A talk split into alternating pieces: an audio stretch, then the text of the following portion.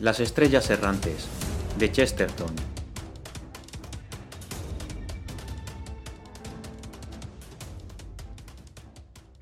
El más hermoso crimen que he cometido, dijo Flambeau un día, en la época de su edificante vejez, fue también, por singular coincidencia, mi último crimen. Era una Nochebuena.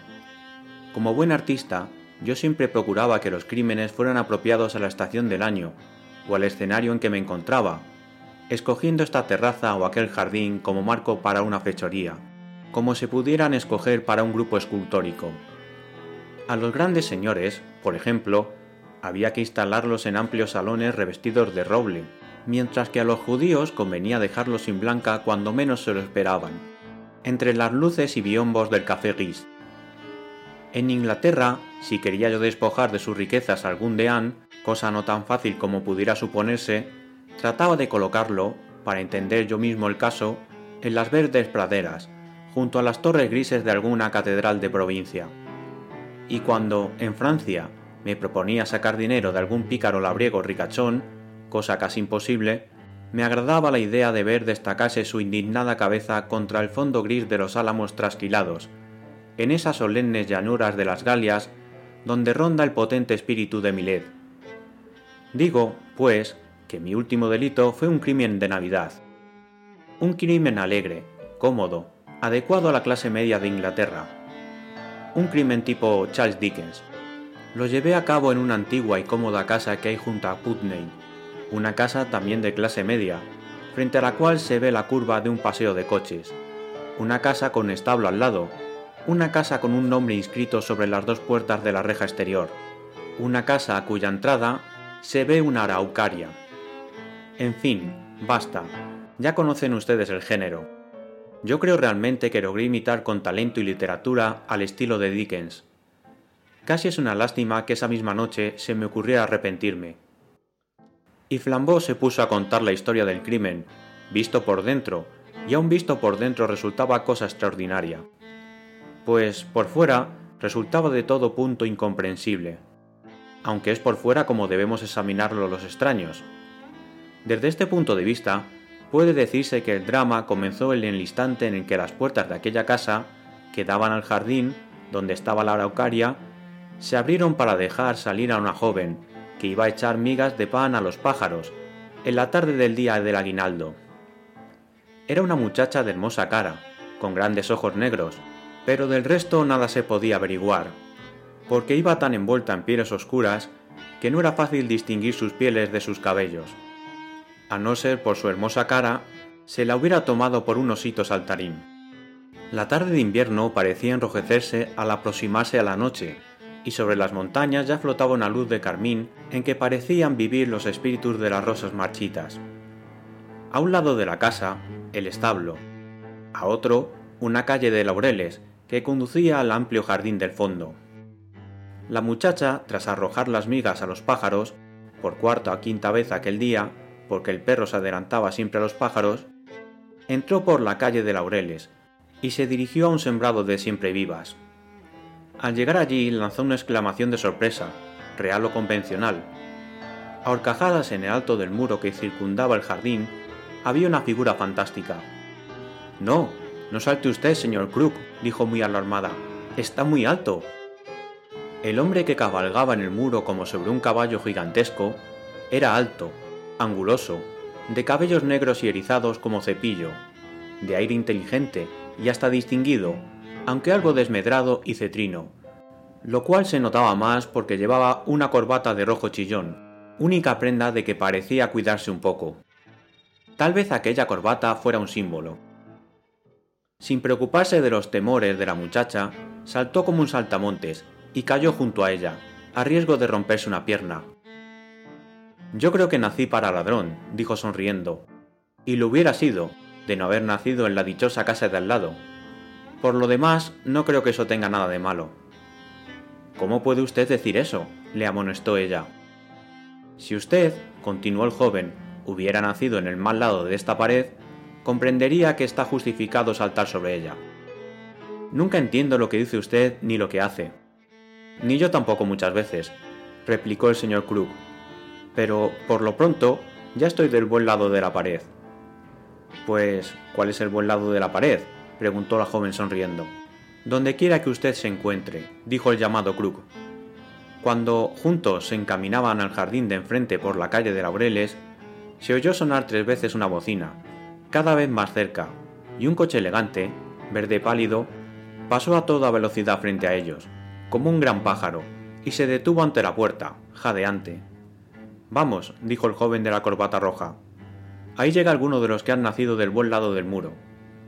Señorita Adams, no sabía yo que el San Nicolás de su familia era tan moderno. Es mi padrino, Sir Leopoldo Fisher. Todos los años viene la víspera de Nochebuena. Y tras una pausa, que inconscientemente revelaba una falta de convicción, Ruby Adams añadió, es muy amable. John Crook, que era periodista, había oído hablar de aquel magnate de la ciudad, y no era culpa suya si el magnate no había oído hablar de él, porque en algunos de sus artículos de The Clarion y The New Age había tratado duramente a Sir Leopoldo. Pero no dijo nada, y se limitó a ver el largo proceso de descarga del automóvil. Un chofer atlético, vestido de verde, saltó del pescante, y de la parte de atrás saltó un lacayo pequeñín, vestido de gris. Entre ambos depositaron a Sir Leopoldo en la escalinata, y comenzaron a desenvolverlo cuidadosamente. Poco a poco fueron quitándole de encima todo el bazar de mantas, toda una selva virgen de pieles y bufandas de todos los colores del arco iris, y al fin dejaron al descubierto un bulto vagamente humano. La figura de un anciano de aspecto amable, de aire extranjero, con una barbilla gris y una sonrisa plácida, que se frotaba las manos, embutidas en unos guantes gordísimos. Antes de que la figura humana acabara de revelarse, los dos batientes de la puerta del pórtico se abrieron de par en par, y el coronel Adams, padre de la joven de las pieles, salió a dar la bienvenida a su ilustre huésped. Era Adams un hombre alto, tostado por el sol, poco aficionado a hablar. Llevaba un bonete rojo a la turca, y eso le daba aire de colonial inglés o rajá egipcio. A su lado estaba su cuñado, recién llegado de Canadá, joven hacendado, de humor ruidoso y cuerpo fornido, que tenía unas barbas amarillas y respondía al nombre de Santiago Blount, y también formaba parte del grupo una figura algo insignificante, un sacerdote católico de la parroquia vecina. La difunta esposa del coronel había sido católica y, como es costumbre, los hijos habían sido educados en la misma fe. Todo en aquel sacerdote era poco distinguido, hasta su vulgarísimo nombre, Brown. Pero el coronel lo encontraba agradable y solía convidarlo a sus reuniones familiares. En el amplio vestíbulo había bastante sitio para que Sir Leopoldo acabara de quitarse sus envolturas. En comparación con la casa, el pórtico y el vestíbulo eran enormes. Este era un verdadero salón, que por el frente daba la puerta de entrada y por el fondo a la escalera. Frente al gran fuego de la chimenea, sobre la cual pendía la espada del coronel, Sir Leopoldo Fisher continuó desenvolviéndose, y toda la compañía, incluso el malhumorado Krug, fue presentada al ilustre visitante. El venerable financiero todavía seguía luchando con sus inacabables envolturas, y al fin sacó del bolsillo más escondido del chaqué una caja negra, ovalada, la cual, explicó radiante de orgullo, contenía el aguinaldo para su ahijada. Con inocente vanagloria, que desarmaba la crítica, mostró la caja a todos. La tapa saltó al oprimir un resorte, y todos se sintieron deslumbrados como si hubiera brotado ante sus ojos una fuente de cristal. Sobre un nido de terciopelo anaranjado lucían, como tres huevos, tres claros y vívidos diamantes que parecían encender el aire. Fisher disfrutaba benévolamente y bebía por todo su ser el asombro y éxtasis de la muchacha, la torva admiración y rudo agradecimiento del coronel, y el entusiasmo de todos. Y ahora me los vuelvo a guardar, dijo Fisher, volviendo a poner el estuche bajo los faldones de su chaqué. He tenido que traerlos con precauciones, como que son nada menos que los tres famosos diamantes africanos llamados las estrellas errantes. ¿Cuántos ladrones de renombre hay en el mundo que andan en por de ellos? ¿Cuántos vagabundos andan por las calles y los hoteles que se sienten atraídos por ellos? Bien pudieron habérmelo robado por el camino, no tendría nada de extraño. Y añadiré que sería hasta muy natural, gruñó el de la corbata roja. Tanto que yo no censuraría al que lo robase. Cuando la gente pide pan y no le dan ni una piedra en cambio, hace bien en tomarse por sí misma las piedras. No me gusta oírle a usted hablar así, replicó la muchacha, que estaba muy excitada. Solo eso sabe usted decir desde que se ha vuelto un odioso no sé qué. Ya saben ustedes lo que quiero decir. ¿Cómo se llama eso? ¿Cómo llaman al que quiere darle un beso al desollinador? Un santo, dijo el padre Brown. Creo, dijo Sir Leopoldo con una amplia sonrisa, que Rubí quiere decir un socialista. Pero radical no quiere decir hombre que solo se alimenta con raíces, observó Crook con cierta impaciencia. Así como conservador no significa hombre que conserva o preserva el jamón. Tampoco socialista, se lo aseguro a ustedes. Significa hombre que desea pasarse una noche de tertulia con un desollinador. Un socialista es un hombre que desea que todas las chimeneas sean desollinadas y todos los desollinadores recompensados por su trabajo. Pero, completó el sacerdote en voz baja, que no le consiente a uno ser dueño ni siquiera de su propio gin. Crook lo miró con respetuoso interés. ¿Y qué necesidad tiene uno de poseer gin? preguntó. Alguna, contestó Brown con aire pensativo. He oído decir que los jardineros lo usan, y yo una vez, por Navidad, habiendo faltado el prestidigitador que había de divertirlos, hice felices a los seis niños, jugando a tiznarlos con hollín. Espléndido, espléndido, exclamó Rubí. ¿Por qué no lo hace usted para divertirnos a nosotros? El señor Blunt, el ruidoso canadiense, levantó su estrondosa voz para aplaudir el proyecto, y también el asombrado financiero la suya, algo cascada, cuando alguien llamó a la puerta. El sacerdote fue a abrir, y los plegados batientes dejaron ver el jardín de vivas, con su araucaria y demás encantos, destacándose como bultos negros sobre un opulento crepúsculo violeta. Aquel delicado fondo parecía una pintoresca decoración de teatro, y todos, por un momento, hicieron más caso del escenario que de la insignificante figura que apareció. Era un hombre de aspecto descuidado, que llevaba un gabán raído, un mensajero, sin duda. ¿Alguno de estos caballeros es el señor Blunt? preguntó alargando una carta. El señor Blunt se levantó y lanzó un grito de asentimiento. Rasgó el sobre y leyó el mensaje con evidente asombro.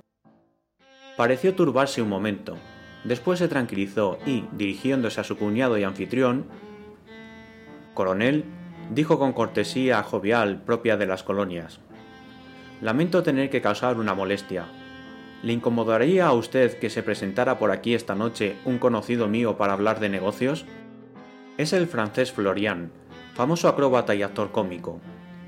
Lo conocí hace años en el oeste. Es canadiense de nacimiento, y parece que tiene algún negocio que proponerme, aunque no me imagino qué podrá ser. No faltaba más, replicó el coronel, Cualquier amigo de usted tiene aquí entrada libre, querido mío. Estoy seguro de que nos resultará un compañero agradable. ¿Quiere usted decir que se tiznará la cara para divertirnos, verdad? dijo Bloom riendo. No lo dudo, y también a los demás nos dará bromas. Yo, por mi parte, me divierto con esas cosas. No soy refinado. Me encantan las pantomimas, a la antigua, en que un hombre se sienta sobre la copa de su sombrero. Pues que no se siente sobre el mío. Estamos, dijo Sir Leopoldo Fisher con dignidad. Bueno, bueno, dijo Crook alegremente. Por eso no hay que reñir. Todavía hay burlas más pesadas que sentarse en la copa del sombrero. Pero Fisher, a quien le disgustaba mucho el joven de la corbata roja, en razón de sus opiniones extremas y de su notoria intimidad con su bella hijada, dijo con el tono más sarcástico y magistral del mundo. ¿De modo que ha encontrado usted algo peor, más humillante que sentarse uno en el sombrero de copa? ¿Y qué sé yo, si puede saberse? Toma, que el sombrero de copa se siente encima de uno. Vamos, vamos, exclamó el hacendado canadiense con su benevolencia bárbara. No echemos a perder la fiesta. Lo que yo digo es que hay que inventar alguna diversión para esta noche. Nada de tiznarse la cara con hollín ni sentarse la copa del sombrero, si eso no les gusta a ustedes. Pero alguna otra cosa por el estilo. ¿Por qué no una vieja pantomima inglesa, de esas en las que aparece el clown, y Colombina y demás figuras? Cuando salí de Inglaterra, a los 12 años de edad, recuerdo haber visto una, y desde entonces me parece que la llevo dentro encendida como una hoguera. Regresé a la patria el año pasado, y me encuentro con que la costumbre ha desaparecido, con que ya no hay sino un montón de comedias fantásticas del género lacrimoso. No, señor, yo pido un diablo que atice el fogón y un policía hecho salchicha, y solo me dan princesas moralizantes a la luz de la luna, pájaros azules y cosas así. El barba azul está más en mi género, y nada me gusta tanto como verlo transformado en arlequín. Yo también estoy por ver a un policía hecho salchicha, dijo John Krug. Es una definición del socialismo mucho mejor que la propuesta antes. Pero será difícil encontrar los disfraces y organizar la representación. No, exclamó Bloom casi enajenado. Nada es más fácil que arreglar una arlequinada. Por dos razones. Primero, porque todo lo que a uno se le antoje hacer sale bien. Y segundo, porque todos los muebles y objetos son cosas domésticas. Mesas, toalleros, cestos de ropa y cosas por el estilo. Cierto, asintió Krug, paseando por la estancia. Pero, ¿de dónde sacar el uniforme de policía? Yo no he matado a ningún policía últimamente. Blunt reflexionó un poco, y luego dándose con la mano en el muslo, gritó. Sí, podemos obtenerlo también. Aquí tengo las señas de Florian, y Florian conoce a todos los astres de Londres. Voy a decirle por teléfono que traiga consigo un uniforme de policía. Y se dirigió resuelto al teléfono. ¡Qué bien, padrino! exclamó Rubí, casi bailando de alegría. Yo haré de colombina, y usted hará de pantalón. El millonario, muy rígido y con cierta solemnidad pagana, contestó Hija mía, creo que debes buscar a otro para pantalón. Si quieres, yo seré pantalón, dijo el coronel Adams, quitándose el cigarrillo de la boca y decidiéndose a hablar por primera y última vez. Merecerá usted que le hagan una estatua, gritó el canadiense, que volvía radiante del teléfono. De suerte que todo está arreglado. El señor Crook hará de clown. Es periodista y conocerá todos los chistes viejos. Yo seré el arlequín, para lo cual no hace falta más que tener las piernas largas y saber saltar. Mi amigo Florian dice que traerá consigo el uniforme de policía y se cambiará el traje por el camino. La representación puede ser en esta misma sala.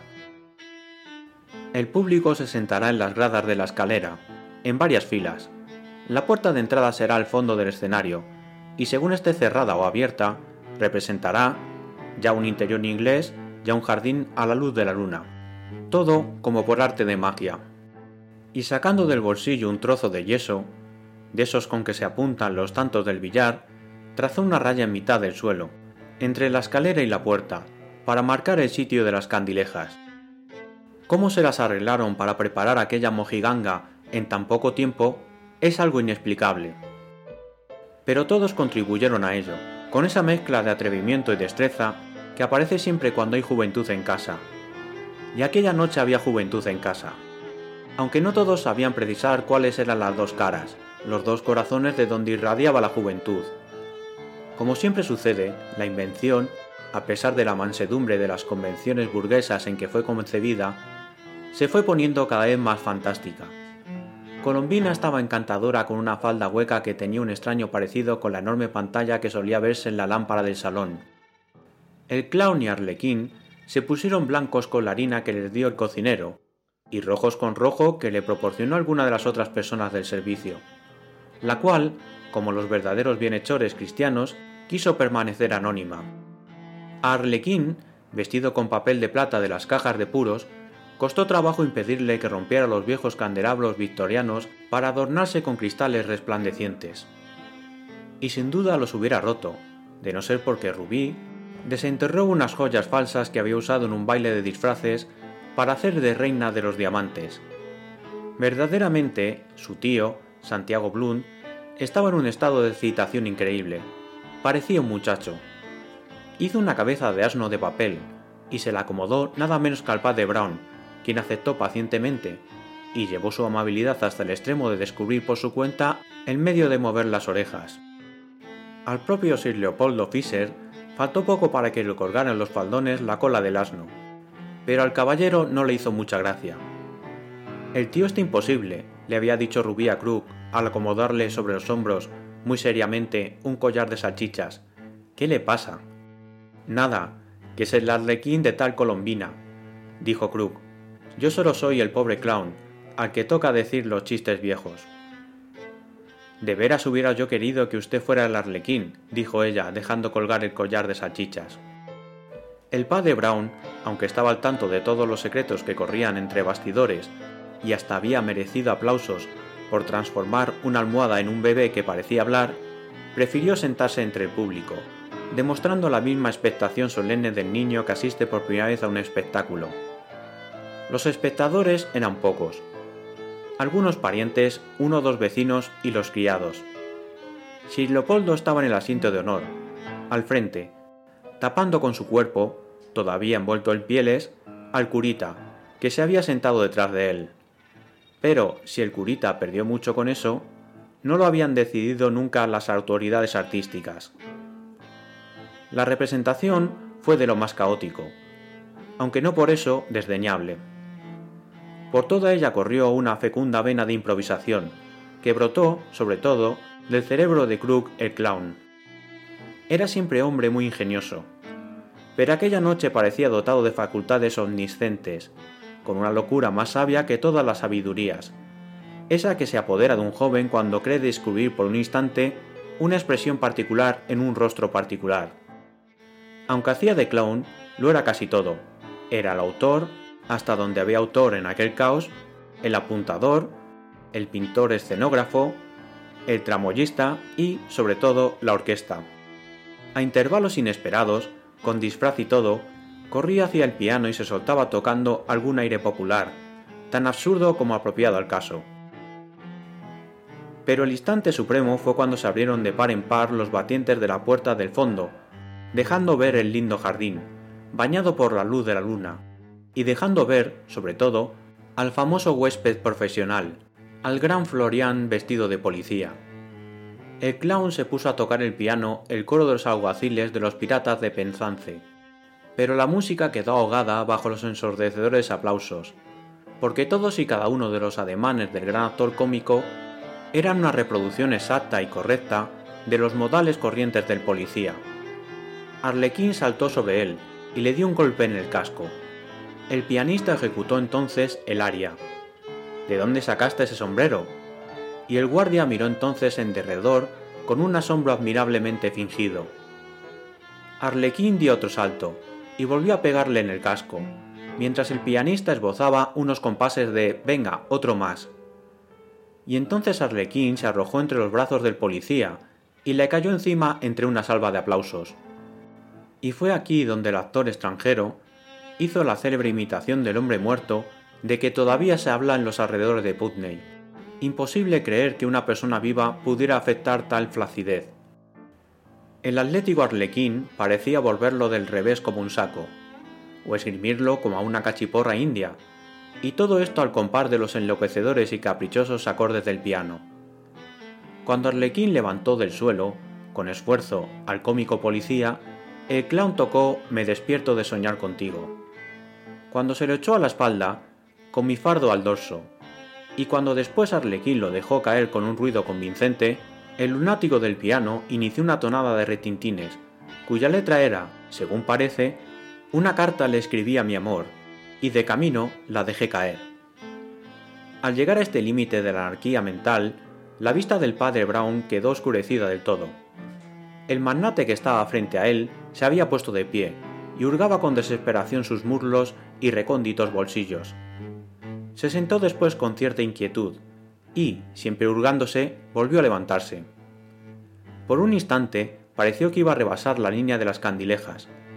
Después se volvió para mirar con ojos de fuego al clown, que seguía manoteando el piano, y al fin, sin decir palabra, salió de la habitación.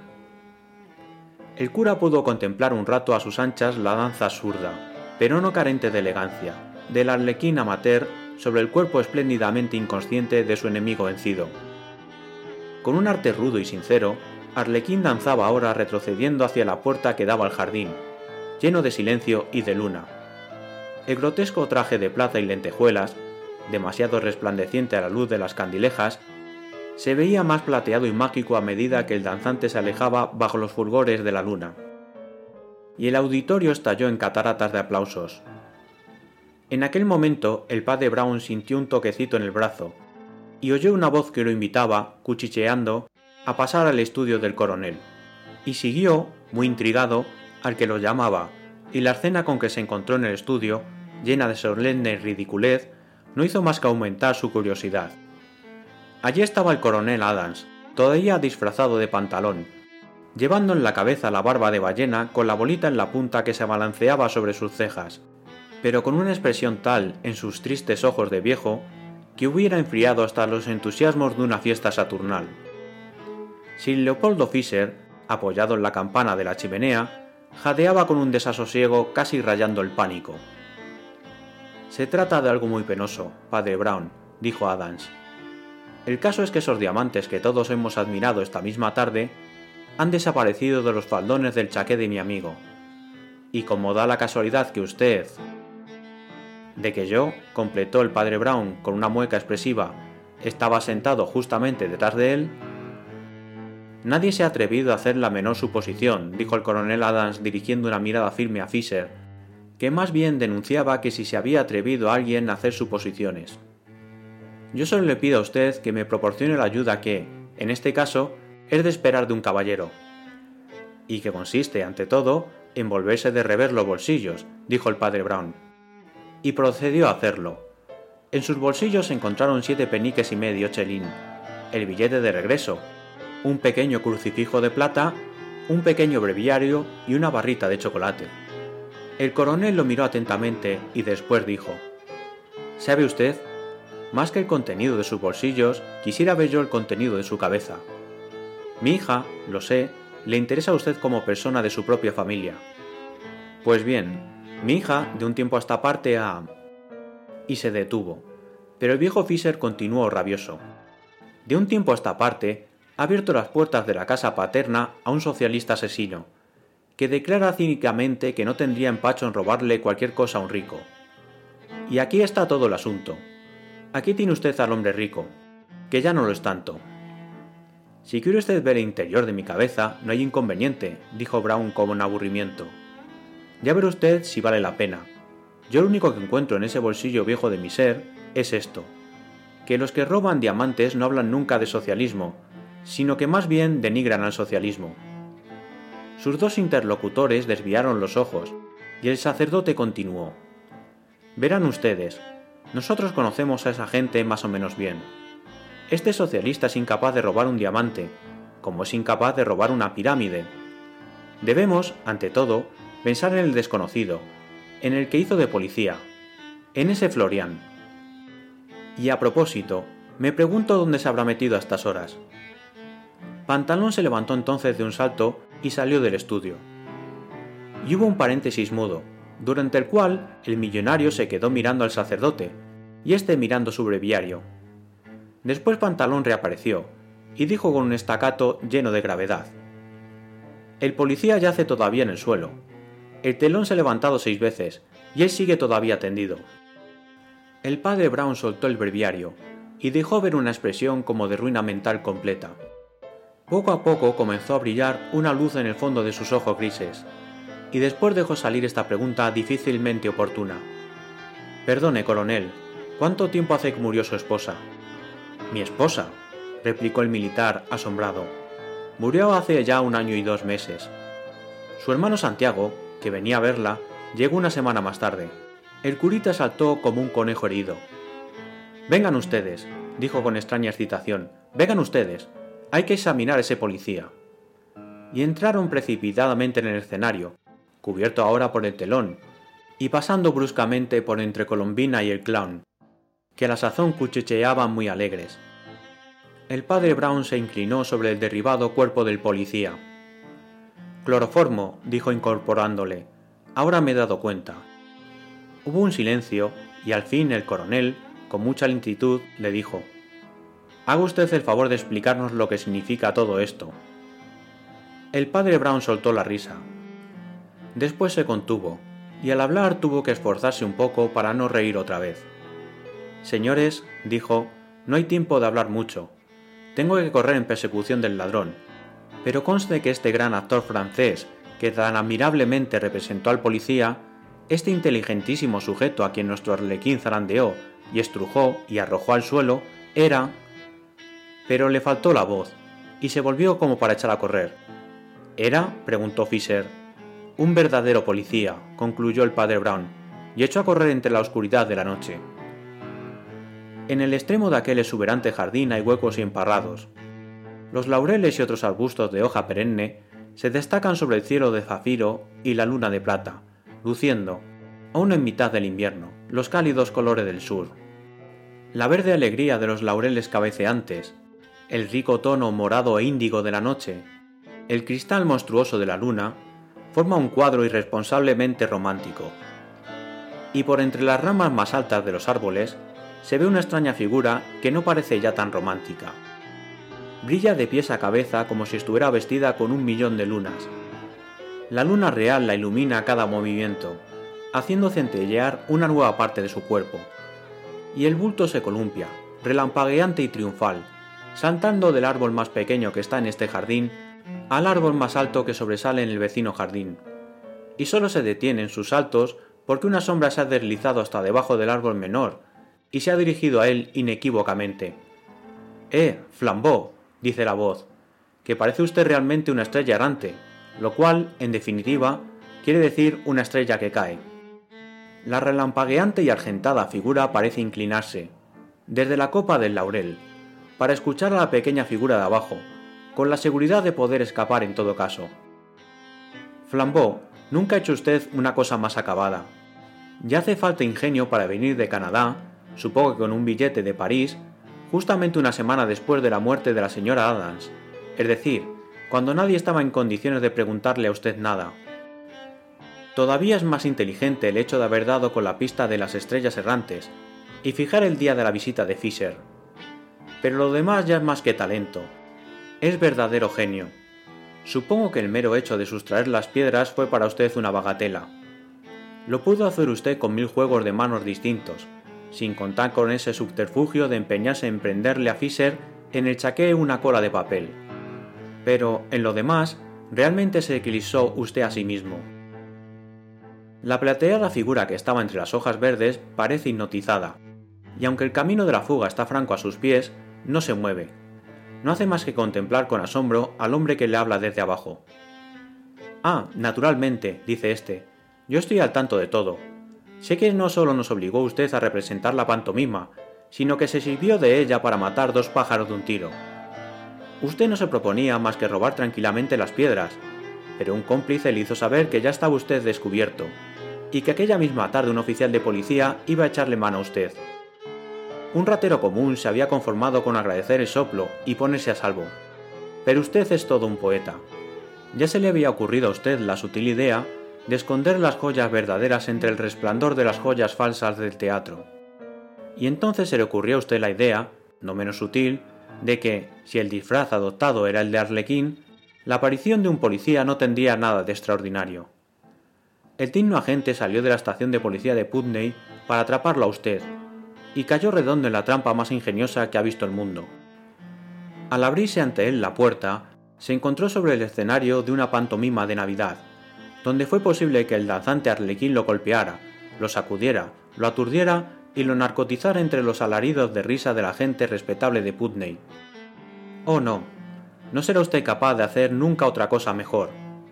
Y ahora, de paso, conviene que me devuelva a usted esos diamantes. La verde rama en que la figura centelleante estaba colgada se balanceó, acusando un movimiento de sorpresa, pero la voz continuó abajo. Quiero que me los devuelva usted, Flambeau, y quiero que abandone usted esa vida. Todavía es usted bastante joven, y tiene buen humor y posibilidades de vida honrada. ¿No cree usted que semejantes riquezas le han de durar mucho si continúa usted así? Los hombres han podido establecer una especie de nivel para el bien, pero, ¿quién ha sido capaz de establecer el nivel del mal? Ese es el camino que baja y baja incesantemente. El hombre bondadoso que se embriaga se vuelve cruel. El hombre sincero que mata miente después para ocultarlo. Muchos hombres he conocido yo que comenzaron como usted, por ser unos picarillos alegres. unos honestos ladronzuelos de gente rica, y acabaron hundidos en el cielo. Mauricio Blum comenzó siendo un anarquista de principios, un padre de los pobres, y acabó siendo un sucio espía, un soplón de todos, que unos y otros empleaban y desdeñaban. Enrique Burke comenzó su campaña por la libertad del dinero con bastante sinceridad, y ahora vive estafando a una hermana medio arruinada para poder dedicarse incesantemente al brandy soda. Loramber entró en la sociedad ilegal con un rapto caballeresco, y a estas horas se dedica a hacer chantajes por cuenta de los más miserables buitres de Londres. El capitán Barilón era, antes del advenimiento de usted, el caballero apache más brillante, y terminó en un manicomio, aullando lleno de pavor, contra los delatores y encubridores que lo habían traicionado y perdido. Ya sé, Flambeau, que ante usted se abre muy libre el campo. Ya sé que usted puede meterse por él como un mono, pero un día se encontrará usted con que es un viejo mono gris, Flambeau. Y entonces, en su libre campo, se encontrará usted con el corazón frío y sintiendo próxima a la muerte. Y entonces las copas de los árboles estarán muy desnudas. Todo permaneció inmóvil, como si el hombrecillo de abajo tuviera cogido al del árbol con un lazo invisible. Y la voz continuó. Usted ha comenzado también a decaer. Usted acostumbraba a jactarse de que nunca cometería una ruindad. Pero esta noche ha incurrido usted en una ruindad. Deja usted tras de sí la sospecha contra un honrado muchacho que ya se tiene bien ganada la enemistad de los poderosos. Usted lo separa de la mujer a la que ama y por la que es amado. Pero todavía cometerá usted peores ruindades en adelante. Tres diamantes como tres rayos cayeron sobre el césped, lanzados desde la copa del árbol. El hombre pequeñín se inclinó a recogerlos y, cuando volvió a alzar los ojos hacia la verde jaula del árbol, vio que ya el pájaro de plata lo había abandonado. La recuperación de las joyas, y le tocó realizarla al padre Brown por casualidad como siempre, fue causa de que aquella noche acabara en jubiloso triunfo. Sir Leopoldo, en un rato de buen humor, hasta se atrevió a decirle al cura que aunque él, en lo personal, tenía miras mucho más amplias, no era incapaz de respetar a aquellos que, en razón de su credo, estaban obligados a vivir como enclaustrados e ignorantes de las cosas del mundo.